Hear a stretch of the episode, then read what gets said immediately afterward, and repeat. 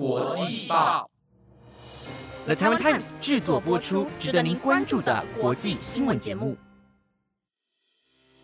欢迎收听《台湾国际报》，我是丽佳，马上带你来关心今天十二月二十六号的国际新闻重点。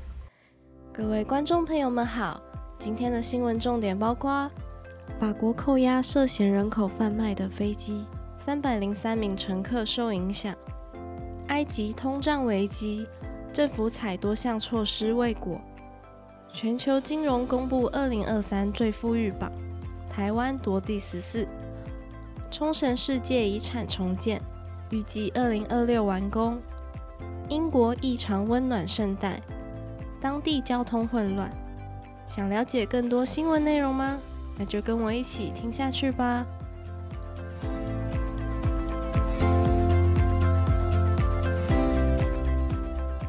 首先为您带来的第一则新闻内容是：一架载有三百零三名印度乘客的飞机，因涉嫌人口贩卖，在巴黎附近被法国扣押。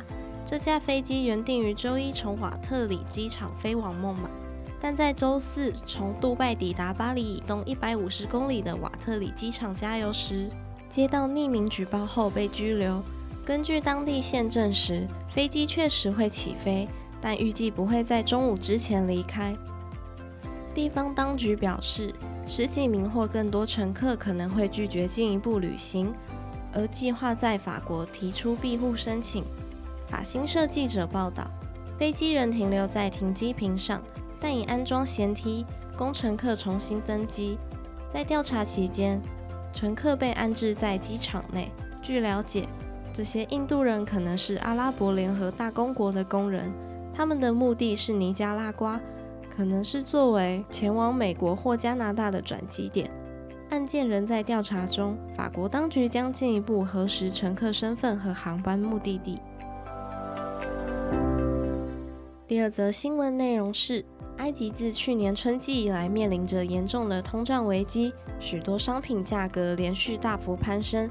据埃及中央公共动员与统计局数据，通胀率在去年年底达到了二十一点三 percent，物价上涨率更达到了三十七点九 percent。食品、饮料等生活必需品受到的影响最为严重，有些甚至价格飙升了一倍到数倍。消费者逐渐无法负担肉类。水果和乳制品等基本食品。埃及政府自去年年初已实施多项措施，包括出口禁令、关税减免以及央行四次升息等，以避免通胀率持续攀升。然而，通胀现象依然难以遏制，甚至在今年十月再度突破三十八 percent。埃及政府也尝试寻求国际援助。去年十月。与国际货币基金达成一项三十亿美元贷款初步协议。然而，由于物价上涨、钱币贬值，导致民众生活更加困难。在此背景下，埃及政府公布将私人企业最低工资从三千提高到每月三千五，以应对通胀危机。这项调整将于二零二四年一月一日生效。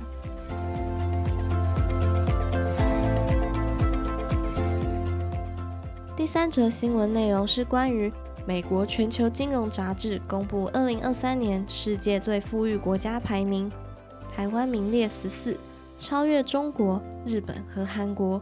全球金融指出，今年排名前十的国家和地区依序为爱尔兰、卢森堡、新加坡、卡达、澳门、阿拉伯联合大公国、瑞士、挪威、美国、圣马力诺。而台湾以购买力平价为基础计算的人均国内生产毛额为七万三千三百四十四美元，位列第十四。购买力平价计入生活费用和通货膨胀率等因素，较能比较出各国生活水准差异，能够更精准地呈现不同货币的实际购买力。全球金融表示，一些小国家如圣马力诺、卢森堡。瑞士和新加坡以先进的金融业和税收制度吸引外国资金、专业人才和大量银行存款。其他富裕国家如卡达和阿拉伯联合大公国因拥有丰富的自然资源，而齐身复国。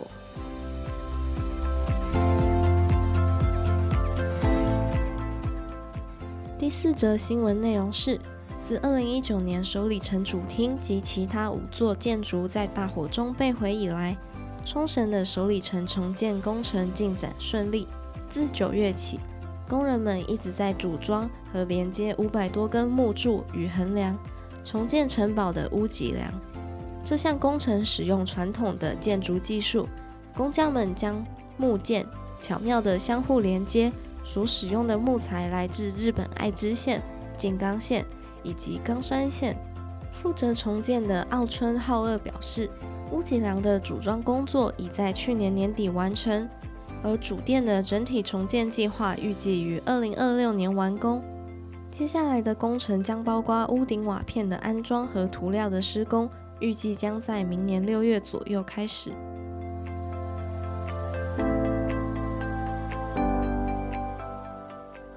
最后一则新闻内容带您关心的是，周日伦敦西南部希斯罗机场的气温达到摄氏十五点三度，成为自一九九七年以来最热的十二月二十四日。英国气象局预报员指出，英国各地近日气温明显高于平均水平，超过十二月份的最高气温摄氏七度，并表示，今天英国多地气温已达到摄氏十五度。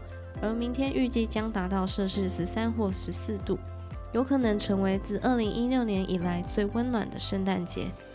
不仅如此，英国大部分地区的圣诞节预计将是潮湿、多风、异常温暖的天气。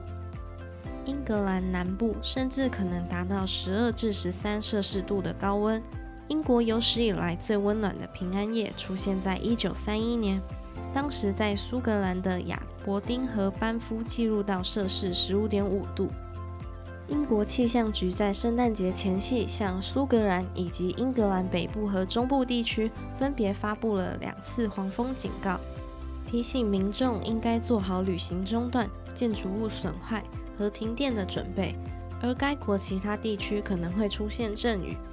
威尔斯已发布降雨警报，该地区已连续多日下大雨。英国交通局警告，原本就混乱的状况将出现长时间的交通拥堵。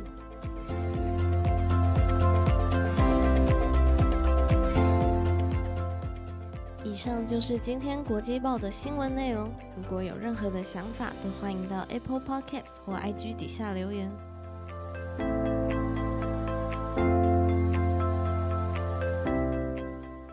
各位听众们好呀！今天我想和大家介绍的是《三个傻瓜》。剧情概要是在印度首屈一指的帝国理工大学，法罕、拉加、篮球成为室友并结为好友。在成绩决定一切的校园里，篮球鼓励法罕追求野生动物摄影师的梦想，同时勉励拉加放下包袱，真实做自己。为了解开拉加像查托一样偏执的学习模式，篮球和法罕。篡改了拉加的演讲稿，触怒了教育部的博士。于是查托和篮球打赌，十年后比较人生的成功。这部影片带给我的影响是调整思维，勇于面对困境，不受框架限制，相信解决问题的方法是多元的。他也强调我们对他人的影响力，以及聆听内心声音的重要性。故事中，拉加在面对抉择时选择跳楼。但最终在朋友的鼓励和家人的呼唤下振作起来，面对残酷的事实。这启示我们，即使处于绝望边缘，也能透过勇气和支持重新振作。影片中展现的正面价值观，教导我不要放弃，并相信自己能够面对一切。最后想和大家说，不要将自己局限在一时的困境中，要相信在逆境中找到转机的可能性。这部作品提醒我们。生活充满着无限的可能，只要保持坚持和信心，镜头就是康庄大道。那今天就分享到这边，看过这部影集的听众可以到评论区写下你的看法。感谢大家收听今天的内容，我们下次再见。